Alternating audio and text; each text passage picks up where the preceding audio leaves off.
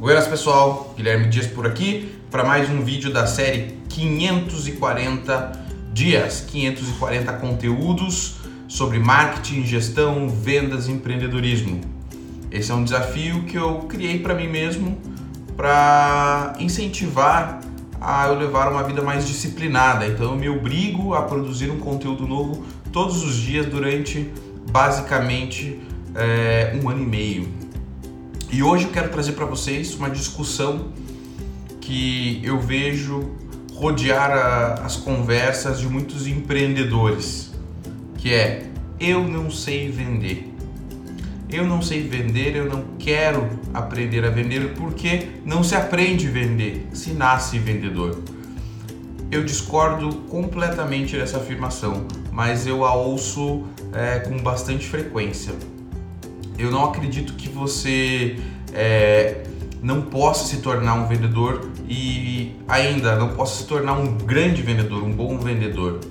É claro que algumas pessoas nascem é, com mais facilidade para para discursar, para se relacionar com outras pessoas, mas nada é, que está envolto ao processo de vendas não, não pode ser treinado, pode ser treinado. Né? Então você pode desenvolver essa habilidade de vendas. E eu, ao longo dos meus cinco, basicamente seis anos aí como empreendedor, eu desenvolvi a habilidade de vendas e hoje é, eu trabalho muito na área comercial. E através de estudos que fiz durante todo esse tempo, eu tenho uma conversão é, B2B aí bem acima da média, onde eu consigo é, trazer clientes com uma certa facilidade para o meu negócio. Ah, mas o que, que tem de mais, Guilherme, nisso? Tem demais que eu estudei muito, eu, eu li muito, eu, eu sigo muitas referências, eu acompanho muitos vendedores de sucesso e aplico isso no meu dia a dia. Eu gosto de brincar que para mim vendas é como Cristiano Ronaldo versus Messi. Onde a gente tem o Messi, um cara talentoso que nasceu para o futebol, que desde muito cedo é, já mostrou que era uma pessoa diferente, que tinha uma habilidade diferente. E Cristiano Ronaldo é o cara esforçado. Tem até as piadinhas na internet, o robozão. Mas bem na verdade que ele é o cara que chega antes no treino, sai depois do treino, o cara não bebe, o cara se dedica muito mais do que os outros e por isso ele é muito melhor do que os outros. Então eu gosto de fazer essa analogia sobre Cristiano Ronaldo e Messi e o vendedor que nasce vendedor e o vendedor que se torna vendedor. É, mas Guilherme, como que eu posso me tornar um vendedor de sucesso? Primeiro, você precisa entender que o comportamento do consumidor mudou nos últimos anos. E eu não estou falando de 30, 40 anos, eu estou falando de 5, 6 anos. Eu trabalho muito com o mercado automotivo e no começo de 2016, uh, existe uma pesquisa que as pessoas passavam em média seis horas visitando concessionárias antes de decidir, antes de comprar um carro. Ao final de 2017, então a gente está falando aí é, em torno de dois anos, esse número caiu para duas horas. Então as pessoas passaram de seis para duas horas em dois anos.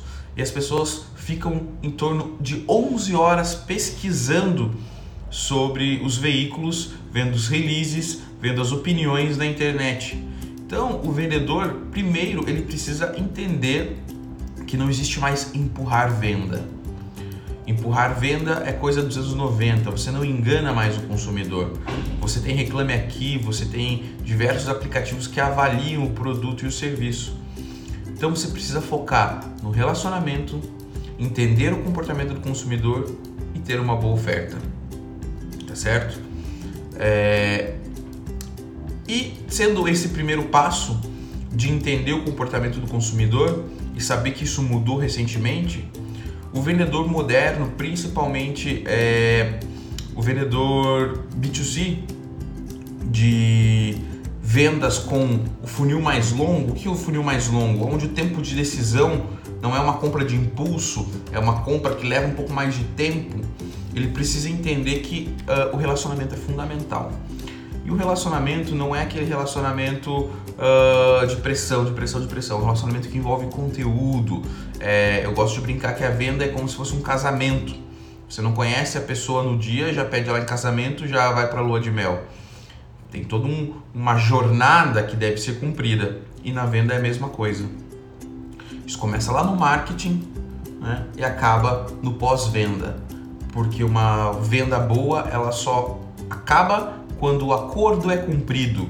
Não quando você assina o contrato, e sim quando o acordo do contrato é cumprido. Então, o vendedor moderno, o bom vendedor, ele acompanha essa pós-venda. E eu vejo em várias áreas do mercado uma grande deficiência que se torna uma super oportunidade para quem quer ganhar muito dinheiro com vendas, que é a venda por lead. Primeiro, vamos entender o que é um lead.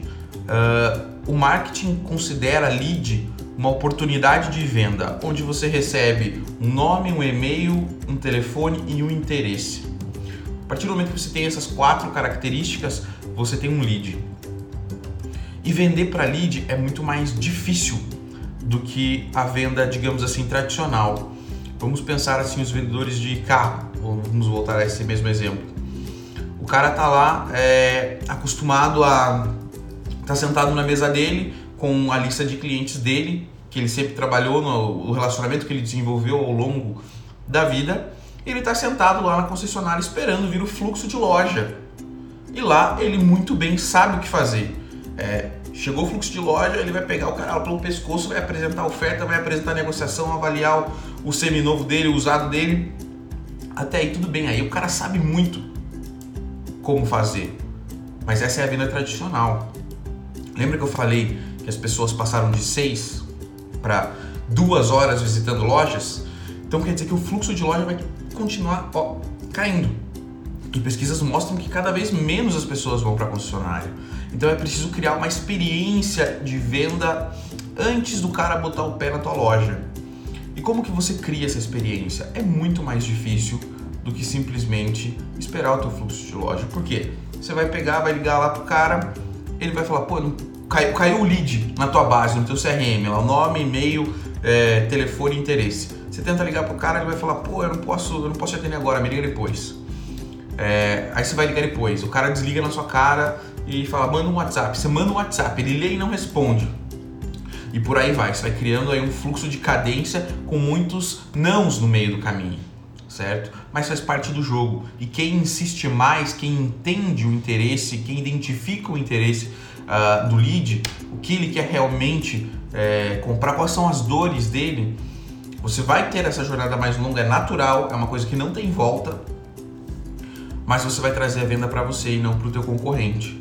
Então, uh, ligou e não atendeu? Manda um WhatsApp qual é o melhor horário que eu, que eu posso te, te ligar para a gente bater um papo sobre a oportunidade que você que você se interessou aqui, eu vi que você se interessou no Facebook, no Instagram, por tal modelo, tal oferta.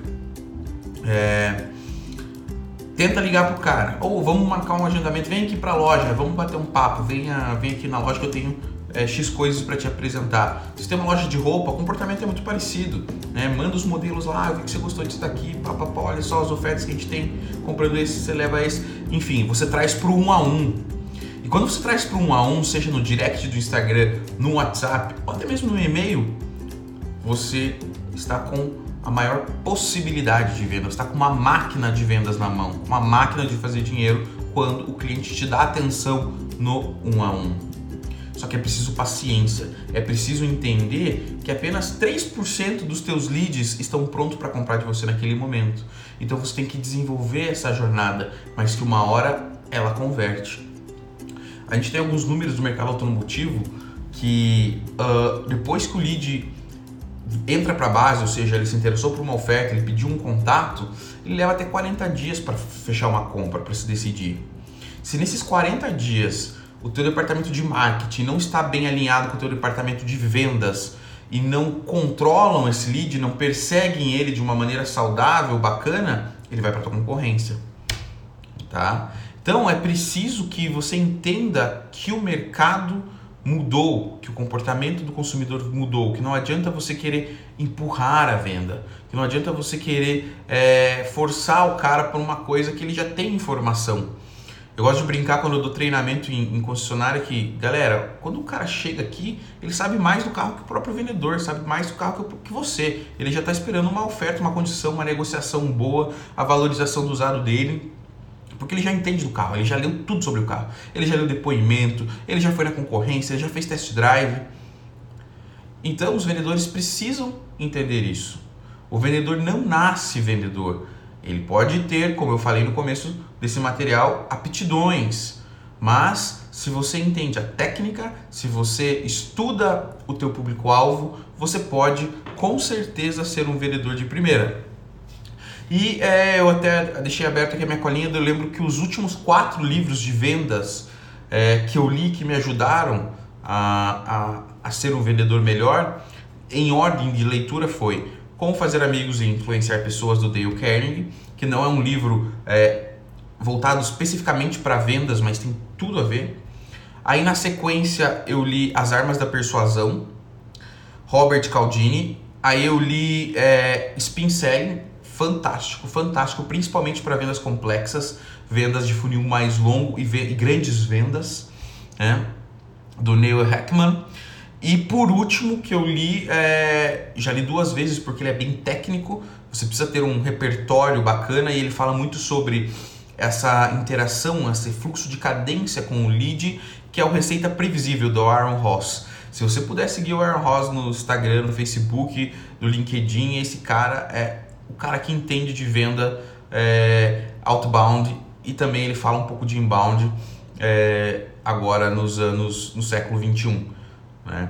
Então, ele traz muita de experiência que ele, que ele viveu numa grande corporação que desenvolve, que desenvolve softwares de CRM e ele conta como ele estruturou é, vendas gigantescas, vendas complexas, vendas de, de, onde o relacionamento com o cliente levava bastante tempo e que o cliente tinha muita informação sobre o produto dele e sobre a concorrência como ele converteu essas vendas com metodologias simples de serem aplicadas. Mas para que isso aconteça, é preciso que os gestores tenham consciência que vendas não é mais como era nos anos 90. O negócio mudou e que os vendedores entendam que o comportamento é outro e que você precisa se atualizar. Você não nasce vendedor, você pode se tornar vendedor. Fechou? Dois minutinhos aqui. É, nos vemos amanhã no próximo conteúdo do Desafio 540. Espero que esse conteúdo tenha agregado alguma coisa à sua vida e como sempre eu falo, aqui são exemplos reais, eu trago vida real, eu trago o skin the game. Fechou, galera? Forte abraço e até a próxima.